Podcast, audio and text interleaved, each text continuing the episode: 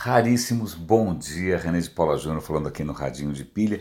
E é sempre uma tentação a gente dividir as pessoas ou o mundo entre quem isso e quem aquilo, né? Alguém já disse que o mundo se divide entre aqueles que dividem as pessoas em grupos ou não. Bom, mas de qualquer maneira eu acordei com uma, uma sei lá, uma ideia, uma impressão, um sentimento é, de que na verdade o mundo se divide entre os que se importam e os que não se importam. Né? E acho que talvez o que nos une aqui no Radinho é justamente porque a gente se importa. E somos poucos, infelizmente somos poucos. E eu estou pensando nisso justamente por, por, conta de temas ligados ao aquecimento global. Alguma das coisas que eu quero comentar hoje com vocês não tem necessariamente a ver com Facebook, Fakebook, não, tem a ver com o impacto humano no planeta. É, antes de falar do impacto humano no planeta, vamos falar de outros impactos mas tem a ver com o que a gente vai falar na sequência, é o seguinte: é um artigo que saiu no Estadão faz alguns dias, eu acabei colocando é, de lado, não comentei, porque ele é, é, ok, é interessante, mas, mas quando a gente falar do, do Ártico, talvez ele faça um pouco mais de sentido. É, vamos lá, Aristóteles, vamos pegar gregos.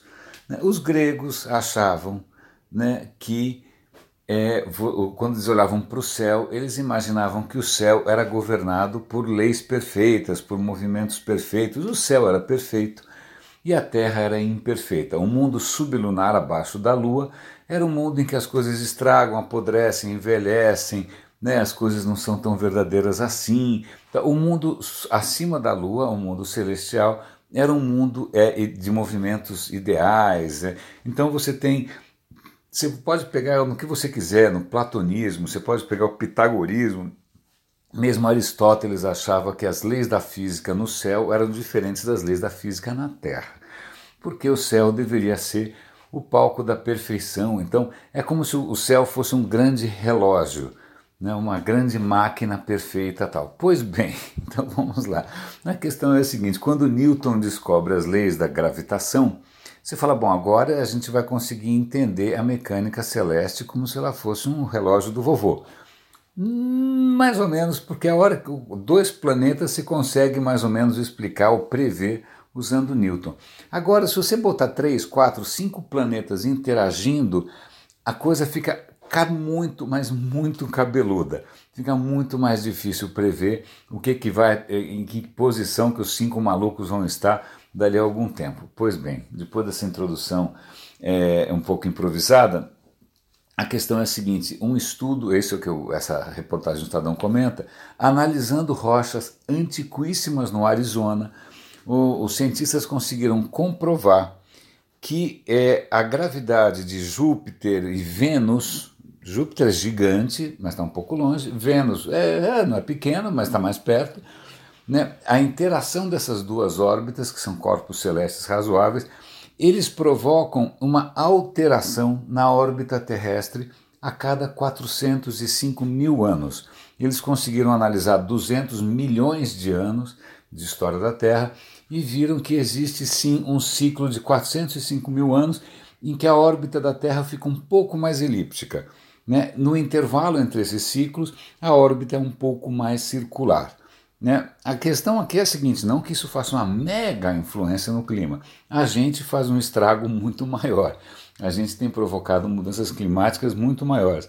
Mas o que é interessante é saber que existem outros ciclos também, eu não tinha ideia disso. Quer ver o que ele conta aqui? Eu estou dando uma olhada. Existe um ciclo é, de 100 mil anos, que tem a ver com a excentricidade da órbita da Terra, existe um ciclo de 41 mil anos, ligado à inclinação do eixo da Terra, porque a Terra está meio tortinha, ah, e um, um ciclo de 21 mil anos ligado a uma oscilação no eixo da Terra. Ou seja, aquele sonho grego, né, platônico, dos sólidos perfeitos, da matemática celestial, da, cara, na boa, é muito mais complicado do que a gente imagina. A Terra está torta, o eixo está torto, o eixo tem precessão, é uma bagunça danada. Então, Desculpa os idealistas que me perdoem, mas nem tudo é tão bonito quanto a gente gostaria, é tudo muito complicado. Mas voltando à história de analisar a história do planeta, a história através de rochas, através de vestígios, uma, uma, uma reportagem que eu achei bastante interessante, que é o seguinte: muitos cientistas estudam o gelo tanto do, da Groenlândia, do Ártico, da Antártida, porque o gelo vai registrando tudo o que aconteceu ao longo do tempo. Então eles cavam, eles, eles fazem um buraco de 10 centímetros, sei lá o quê, e eles tiram um canudinho, um tubo do gelo e analisam camada por camada o que aconteceu. Isso é feito para analisar inúmeras coisas. Neste caso aqui, os cientistas estavam é, é, analisando o gelo da Groenlândia, Groenlândia, é, em busca do que? De vestígios de chumbo. Por quê? Porque chumbo é usado na fabricação de moedas. Eu falei, bom, mas e daí? A questão é que eles conseguiram traçar, olha que interessante, com uma precisão de dois ou três anos, né, conseguiram traçar através dos vestígios no gelo, através dos, dos, dos restos de chumbo no gelo, praticamente a história do Império Romano. Como assim? Vamos lá. A questão é: os romanos, desde o princípio, cunhavam moedas. Né? E moedas, aqui o processo todo de misturar cobre, prata e o diabo 4 libera muito chumbo na atmosfera. Os cientistas conseguiram modelar os fluxos atmosféricos e comprovaram que o, o, o chumbo que vai para a atmosfera ali na, na Península Ibérica, que é onde ficavam as grandes jazidas, né? É, ele sobe até a Groenlândia e vai se depositando no gelo. Eles conseguiram comprovar é, que é, o, o, fluxo de, de da, da, dos ventos, etc. e tal, le, levaria o chumbo, essa poluição do chumbo, para lá. E aí eles foram analisando a concentração do chumbo ao longo do tempo. E a coincidência disso com fenômenos históricos, com fatos históricos, é brutal. Então está desde a morte do Júlio César, não que tenha respingado sangue lá, mas é que com a morte do Júlio César houve é, é, como é chama? transições econômicas, produz mais moeda, produz menos moeda, conquista tal país, perde tal país, tem uma plaga, praga. Então todos os altos e baixos do Império Romano se traduziram na emissão de mais ou menos moeda. E quando cada vez que eles ah, produziam mais moeda, isso ficou registrado no gelo. Então vejam que coisa interessante como a, a, a atividade humana, a história humana, né, da economia sobretudo, realmente está deixando vestígios mensuráveis. Imagina que eles conseguem é, acertar, né, a precisão que eles têm desses eventos é de dois ou três anos, o que muitas vezes suplanta o registro histórico que a gente tem. É, eu, bom, eu sei que é completamente é, é, bom, mas eu acho legal. Tá? É, me desculpe. Mas agora tem uma outra questão interessante que tem, a ver com gelo, tem a ver com mudanças tal.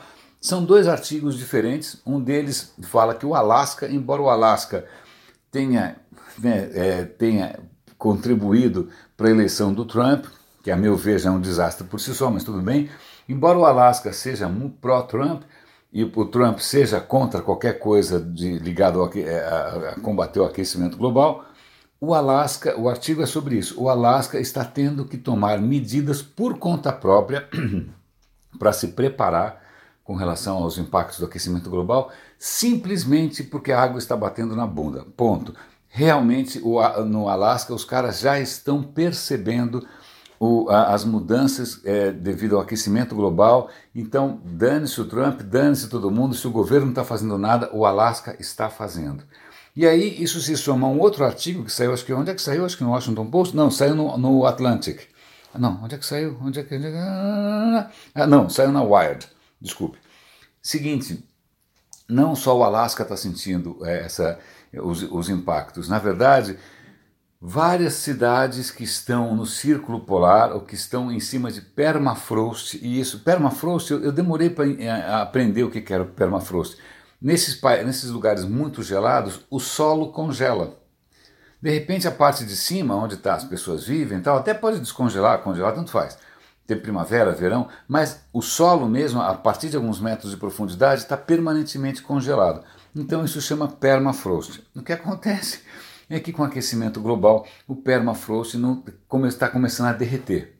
E o que acontece? Várias cidades na Rússia, na Groenlândia, no Ártico, em tudo quanto é canto, as cidades agora estão entrando em parafuso, porque as casas estão afundando, os prédios estão desmoronando, né? as estradas estão rachando, Porque simplesmente o solo está cedendo. Vamos nos lembrar que quando a água congela, ela se expande, né? Ela se expande. Então, quando ela derrete, o que acontece? Ela se contrai. No que ela se contrai, o solo afunda. Então, nós já temos hoje cidades inteiras, ok, cidades pequenas, né? mas cidades inteiras que estão em cima do permafrost, já tendo que lidar com, essa, com esse impacto do aquecimento global. Então já comentamos de aquecimento global, agora vamos voltar para a questão do digital, que tem uma notícia aqui que para mim é profundamente perturbadora, ou que tem duas. Uma delas é que o Facebook, mas isso eu não vou me aprofundar, eu até posso dar o link, mas o Facebook é, cancelou 580 milhões de contas, vou repetir, 580 milhões de contas foram desabilitadas porque ou eram fake ou eram, sei lá. É, é, desculpa, 580 milhões é um número tão brutal, mas é tão brutal, é praticamente a população da, do, da, das Américas inteiras, sei lá, se somar a população de lá, Estados Unidos, Brasil, todo mundo, dá quanto? Deve dar isso. Né? É, é praticamente como se um em cada três ou um em cada quatro perfis no Facebook fosse falso. Agora imagina quem anunciou. Bom, eu sei lá, mas eu nem vou me aprofundar nisso porque o Facebook para mim já é caso perdido. O que eu quero comentar é que duas coisas. Por um lado, né, o Trump, como um bom um jogador de pôquer, ele blefa o tempo inteiro. Ele veio com o papo que os Estados Unidos vão ganhar a guerra da inteligência artificial, porque vai ter uma inteligência artificial great again, America first, etc, etc, etc. Isso, por enquanto, está só no discurso, porque não há nenhuma estratégia clara, nenhum tipo de incentivo claro à indústria nacional, ou à indústria americana, de inteligência artificial. Por enquanto, está só no gogó. Agora, como absoluto contraponto a isso, o Trump simplesmente abriu mão de ter na Casa Branca um coordenador de cibersegurança. Ponto. Simples assim. É, vamos bem sem. Esse cargo de você ter um coordenador nacional né, de cibersegurança foi uma invenção do Obama. Ele entendeu que essa era uma nova ameaça, é que precisava ter um cargo nacional para coordenar os esforços. O Trump demitiu um, o outro pediu as contas e falou: ah, não, não preciso. Ah, ah, como assim o cara não precisa? Né, você já tem mais do que claro os, os cyberataques da Coreia do Norte, os cyberataques da Rússia, os cyberataques da China, e o cara simplesmente arreia as calças. Ah, eu, eu não consigo entender, isso parece algum roteiro de filme ruim. Então, meus caros, é, eu acabo de fazer aqui um tour um pouco, é, um pouco não usual, né, passando desde a história é, grega, pela história romana, até é, esse novo Nero ou esse novo Calígula, que é o Trump, espero que tenha valido a pena. Eu, eu continuo na crença de que você, ao contrário de todo mundo, você se importa. Raríssimos, um grande abraço, René de Paula Júnior falando aqui no Radinho de Pilha e até amanhã.